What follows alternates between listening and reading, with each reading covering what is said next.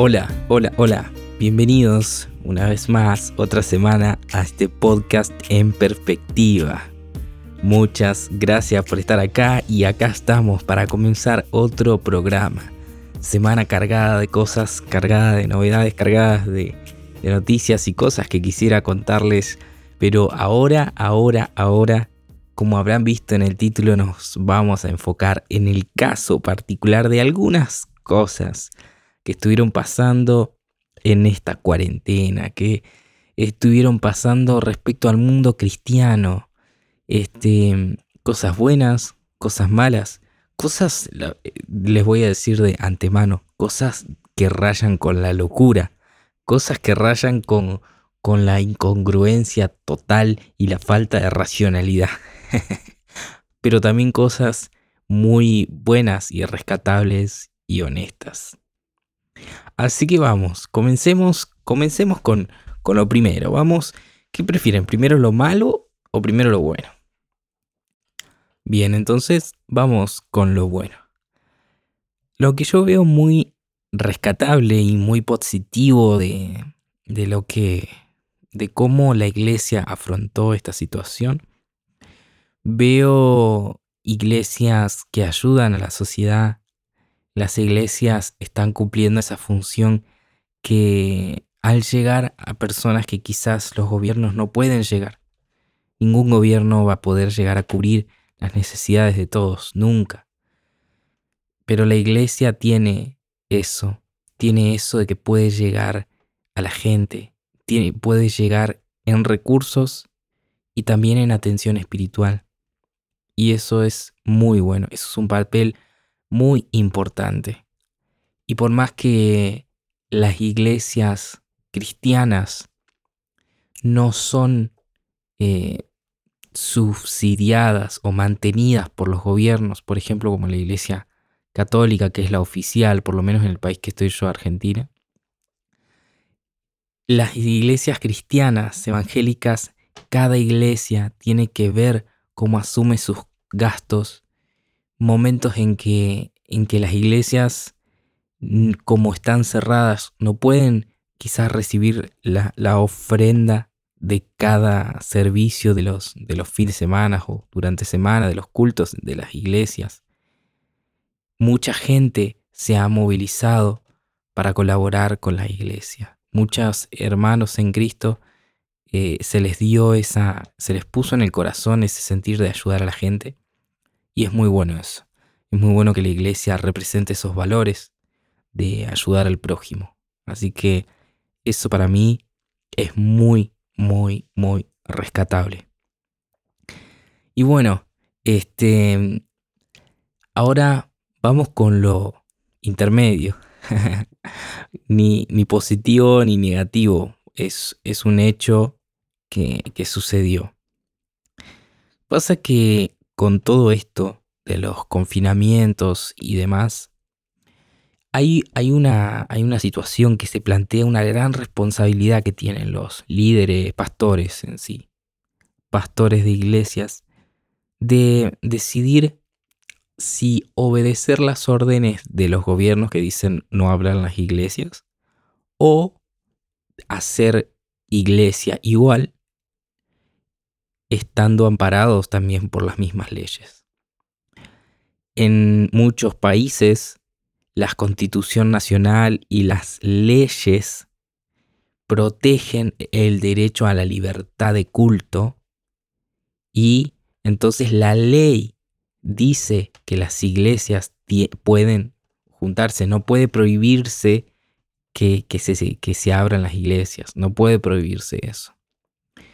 Entonces, hay una disyuntiva con que últimamente los gobiernos han dispuesto que las iglesias no se junten, porque, entendido por la pandemia, no se puede estar eh, muy cerca a las personas, ni tener contacto físico, ni estar tantas personas socialmente juntas en cierto lugar. Entonces, por cuestiones de salubridad, dijeron cierren las iglesias. Pero a la vez, las constituciones de cada país, eh, bueno, de muchos países, no digo todos, no digo todo porque no es así, hay, hay lugares donde están totalmente prohibidas las iglesias, Pero por ejemplo, yo le pongo el caso de Argentina y por ejemplo Estados Unidos.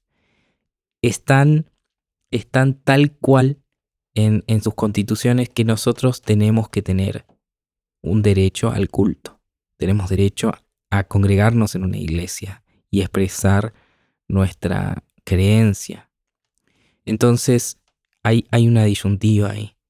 ¿Qué hacemos? ¿Obedecemos a, un, a una orden de los gobiernos o obedecemos a las leyes que estaban, que los gobiernos no están cumpliendo? Porque es muy sencillo decir cierren todo, cierren todo, pero, pero bueno, el, el virus sigue estando en el mundo, sigue existiendo, se sigue propagando y, y bueno, se ve que no tiene una, una alta mortalidad, no tiene una alta tasa de letalidad ni, ni es algo de, mucho sufrimiento, como si fuera una peste mundial muy, muy, digamos, ah, no me viene a la mente nombres de pandemia, pero por ejemplo la, la, peste negra, por ejemplo, la peste bubónica, creo que también son cosas que quitaron gran parte de la población mundial, es algo bueno, bueno, no estamos en esa situación. Estamos en algo, gracias a Dios, en comparativa más leve, y que en ciertos lugares ni siquiera es un riesgo juntarse en una iglesia para eso. Entonces eso también hay que sopesarlo. Si los gobiernos están poniendo leyes demasiado extensas y duras sobre ciudades donde no hay casi casos. Y en este caso yo tengo para contarles el caso de, de la iglesia Grace Community Church, que es la iglesia del pastor John MacArthur. A John MacArthur, John MacArthur en la iglesia donde, donde él pastorea está en, en California. Y en ese, en ese estado se prohibió a las iglesias que abran, pero en ese estado hay poca infección del virus, ¿no? Entonces, ¿qué pasó? Las iglesias abrieron igual. Pastor MacArthur abrió su iglesia en contra de lo que habían dicho los gobiernos. Así también lo hizo, tengo entendido, el pastor Dante Gebel también. Y otras iglesias. No, no fueron los únicos. Hay varias iglesias más que dijeron, no, nosotros en nuestro país nos tenemos el derecho a que se nos respete la libertad de culto. Tenemos el derecho al culto. Entonces, este es, es un tema, es un tema la verdad. Y lo que pasó con el pastor John MacArthur, que se había caldeado mucho el asunto, habían querido meterlos presos, o sea, que, que iba a tener cárcel por eso. Pero se le hizo un juicio, se le hizo un juicio. Y al final, y al final él ganó el juicio. Ganó la demanda de las restricciones para su iglesia. Y bueno, ahora sí pueden continuar con sus servicios de, adoración. Eh, y el pastor MacArthur sobre ese fallo de la corte lo que dijo es lo siguiente. Estoy muy agradecido de que la corte nos haya permitido reunirnos adentro y estamos felices por unas semanas de cumplir y respetar lo que el juez nos ha pedido porque se nos está permitiendo reunirnos. Esto reivindica nuestro deseo de permanecer abiertos y servir a nuestra gente. Esto también nos da la oportunidad de demostrar que no estamos tratando de ser rebeldes o irrazonables, sino que nos mantendremos firmes para proteger a nuestra iglesia contra restricciones irrazonables e inconstitucionales. Fíjense cómo el pastor MacArthur, bueno, y su, abogada, que, que es la, abogada de, la iglesia, es la misma abogada que, de, personal de Donald Trump, es una abogada importante, apelaron, apelaron a la constitución de su país. Entonces ganaron el juicio. Y esto también ayuda a otras iglesias que estaban pasando por lo mismo. Entonces es un precedente bueno y, y bueno, hizo valer la constitución, ¿no? Pero es una decisión muy difícil que cada pastor tiene que tomar si abrir la iglesia o no. Eh, yo he escuchado y les recomiendo, hay un video de un canal de YouTube que se llama Rincón Apologético, que hablaban sobre estos dos pastores eh, con mucha sabiduría y mucho conocimiento, un pastor de Perú y, y otro de Argentina. Y les recomiendo porque los puntos de vista que ponen son muy bíblicos y muy certeros en esto y están muy desarrollados, así que vayan ahí y, vean más información y tomen su, su, propio criterio, ¿no? Pero a mi opinión, a mi opinión, los pastores van a tener la responsabilidad ante Dios si por esto dejaron de prestar atención a la iglesia, porque el miedo es una variable muy importante. El miedo está en gran parte de la sociedad y vemos que también está afectando a los pastores. Entonces, pastor, eh, pastores que se sienten muy cómodos eh, sin abrir la iglesia y tienen los medios para, para seguir este, gestionando la iglesia virtualmente y demás, bueno, este, quizás es, es entendible, eh, pero hay otras iglesias que, que se oponen rotundamente a cerrar la iglesia y siguen funcionando clandestinamente, como sea. Este, hay, quizás hay iglesias que siguen funcionando y eso tampoco es condenable, creo yo. Tenemos que tener mucho cuidado al condenar a alguien. En esta situación yo no, no condenaría ni al que ni al que hace en contra del gobierno, hace culto en contra de lo que dice el gobierno, me refiero, pero amparado en la Constitución. Y este, los pastores que dicen, bueno, vamos a mantenerlos virtual. La verdad que es su responsabilidad y yo no estoy para juzgar y en eso creo que hay que ser claro, no se puede juzgar por esto. Este, y bueno, viendo que me estoy extendiendo en este tema, espero que, que estén disfrutando esto. Y llegamos a la parte, a la parte mala, que yo le digo, o, o media gris, media, media oscura y media que no me gustaría que haya sucedido. Que no me gustaría. Porque saca a relucir lo peor del ser humano, lo peor que es avasallar contra Dios. Miren, yo les voy a hacer claros en mi opinión y les voy a dar nombre y apellido de, de quienes eh, me parece que están teniendo una postura muy errada, en este caso sí, muy errada, respecto a qué hacer eh, para con el virus. Y primero decirles sobre esto que creo y creemos, posiblemente muchos de los que me estén escuchando, que Dios es el único capaz de terminar con el coronavirus. Por eso los cristianos oramos, por eso eh, decimos que Dios tiene el control de todo. No porque Dios sea malo y nos haya mandado la pandemia, no, porque en su soberanía Él permitió esto o mandó esto y Él va a ser quien diga cuándo se va a terminar.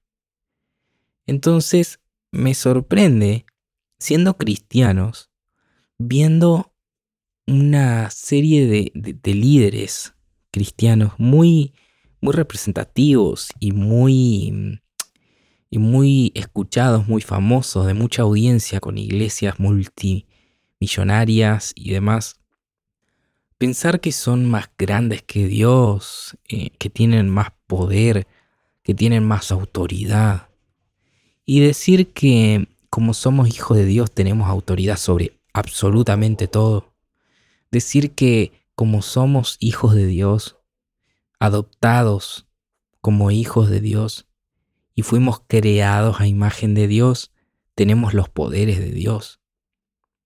Y esto ya se va literalmente para otro lado. Entonces vemos pastores como Kenneth Copeland con su, con su famosa canción el, el, COVID-19. si no la escucharon, busquen COVID-19 Remix. Está muy buena.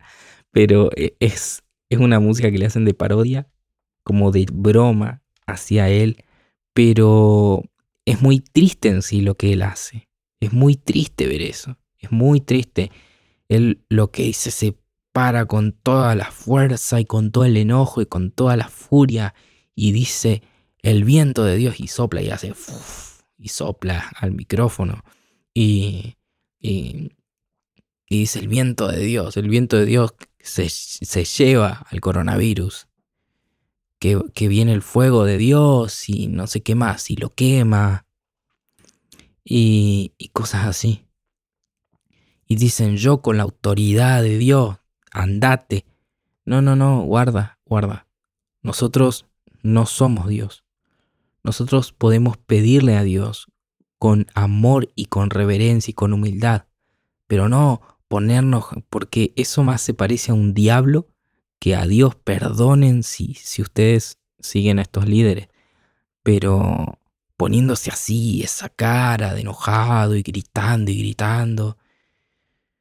Otro pastor que hizo esto es Guillermo Maldonado.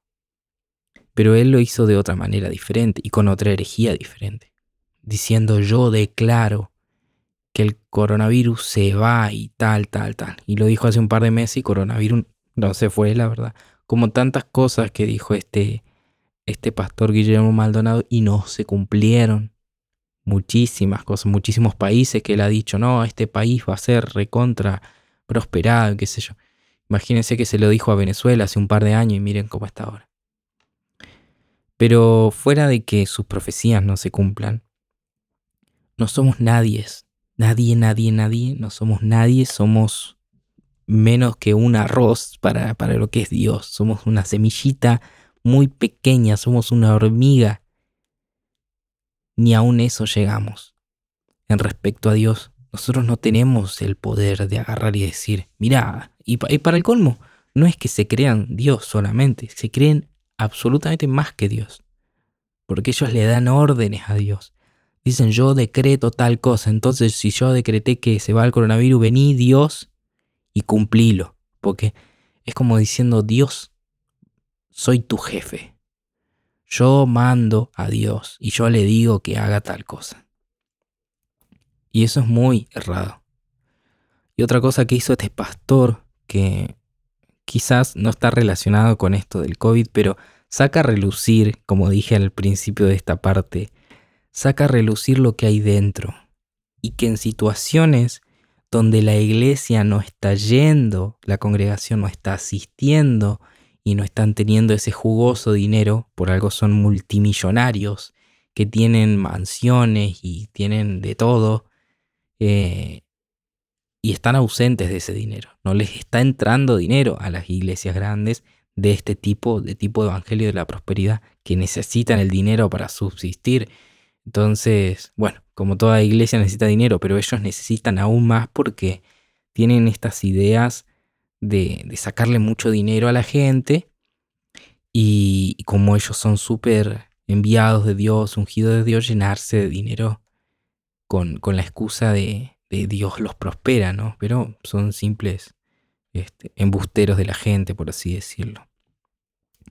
Este pastor dice, eh, parafraseando lo que, lo que él dijo, ¿no? no me acuerdo literalmente lo que dijo, pero en una de sus últimas precas esta semana, lo que dijo fue que hay que estar bajo su manto, dijo, bajo su cobertura. Y muchas veces has escuchado seguramente esta palabra. Y hablaba de quienes no están bajo su cobertura, quienes no están bajo su cobertura corren riesgo de morir por COVID.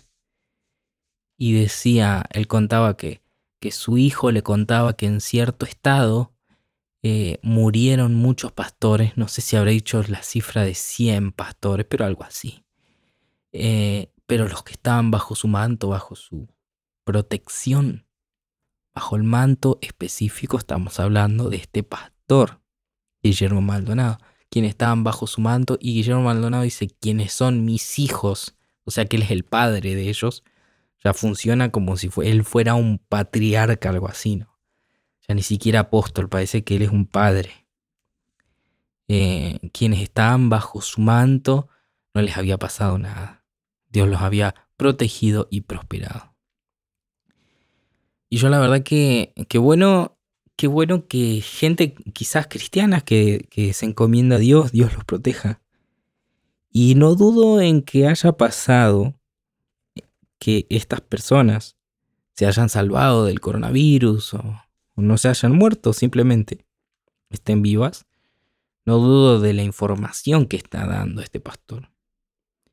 Pero sí rechazo que él se trate como si él fuera un padre, como si Él fuera el gran ungido, porque eso choca literalmente con la palabra de Dios. Choca. Porque la Biblia nos dice, el que habita bajo el abrigo del Altísimo mora bajo la sombra del Omnipotente. Nos habla de sombra, nos habla de que estamos a su abrigo bajo, bajo el manto de Dios. Estamos nosotros los cristianos. Dios es quien nos cuida. Entonces esta persona está haciendo el papel de Dios. Pero em, yendo más a lo, banal, ¿no? A lo, a, lo, carnal, por así decirlo, a lo, a lo vano. Y, y, sacando conjeturas que ahora sí en esto pueden diferir conmigo y no hay problema. Este, en lo anterior, bueno, está, está visto que es algo antibíblico y herético, pero lo que voy a decir ahora es solo una opinión. Mi opinión es que no les está entrando dinero. Como se los dije antes, no les está entrando dinero. Y una fuente de ingresos, ingresos muy importante que tiene este tipo de iglesias de la prosperidad, es los diezmos de los diezmos, que sería la cobertura entre comillas.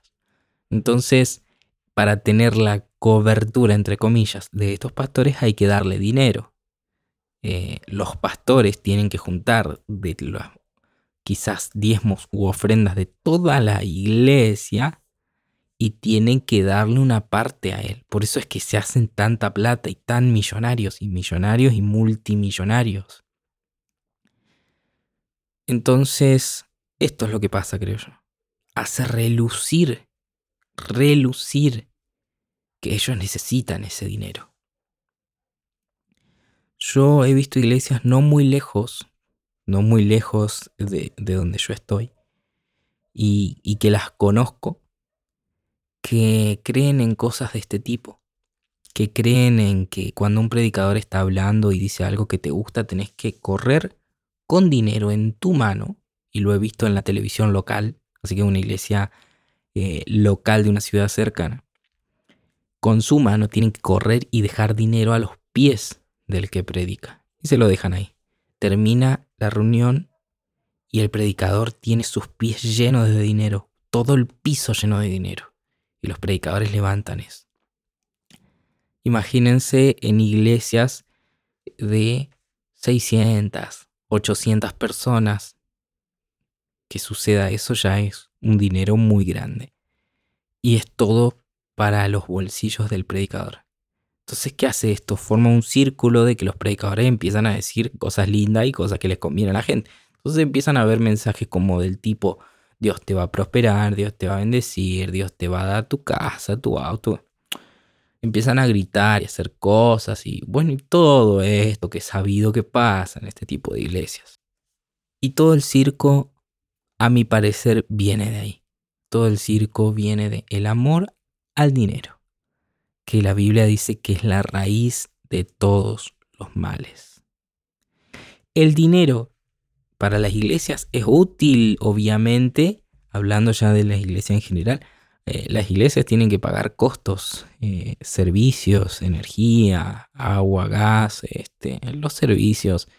Tienen que pagar ciertas eh, refacciones que haya que hacer, tienen que darle mantenimiento a, a e, edilicio, digamos, a la iglesia. Y la iglesia necesita dinero y por eso yo creo que es bueno las ofrendas, eh, el diezmo puede ser, pero este tipo de, de dinero que se recolecta para el que predica y que los predicadores sean millonarios que, que cambian la verdad de Dios por su propia verdad, que termina siendo una mentira porque va en contra de Dios. De en eso no estoy de acuerdo.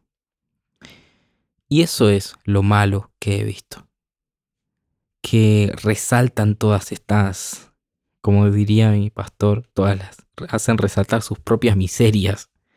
Eh, estamos más abiertos en el tema tecnológico, entonces cualquiera puede ver el culto de, cualquier iglesia. Por lo general sucede que están haciendo transmisiones eh, en Facebook Live, en YouTube, y, uno puede ver eso. Y uno puede ver ese tipo de mensajes eh, buscando el dinero y todo haciéndolo para, para, el dinero. Pero bueno, no quiero cerrar con esto malo. Eh, Yo por eso les comencé con algo bueno y después les dije algo malo, a mi parecer. Pero lo bueno también es que hay iglesias sanas que, que al revelarse esta maldad y esta necesidad de, de buscar el dinero de algunas iglesias, los cristianos verdaderos que quizás estaban engañados por estas iglesias han salido. Y yo confío en que, en que Dios los va a instruir para hacer lo correcto. He sabido que somos humanos y todos fallamos y no hay iglesias perfectas para nada. Pero mínimo que respeten los principios de Dios para ser iglesias cristianas verdaderas, que hablen de Jesús, porque los cristianos seguimos los pasos de Jesús. Entonces, ¿cómo vamos a ser como Cristo si solamente nos están hablando de cosas materiales? Si solo nos hablan de dinero y dinero y dinero. Si solo nos hablan de prosperidad. Si solo nos dicen que la bendición son las cosas materiales. Cuando en realidad las bendiciones pueden, pueden algunas ser materiales, pero la mayoría no. Los afectos, la familia, los amigos, eh, la paz, esto no se compra con dinero. Eh, y, la paz es una bendición. Entonces, nada, hasta acá quiero dejarlos con este capítulo. Muchas gracias por estar ahí. Un capítulo, la verdad, un poco diferente, tratando algunas, algunas novedades quizás de lo que es el mundo cristiano. Y, bueno, espero su feedback, espero su, su retroalimentación, que me digan qué les ha parecido esto. Y, espero que estén expectantes para la próxima semana, el próximo capítulo. Muchas gracias por haber estado ahí, muchas gracias por las personas que están escuchando. Me extraña saber que la mayoría de, escuchas son de Estados Unidos, eh, pero gracias, gracias, gracias por escuchar. Espero que sigan ahí y que se sigan sumando y que sigan compartiendo esto. Dios les bendiga y nos vemos en un próximo capítulo. En perspectiva. Chao.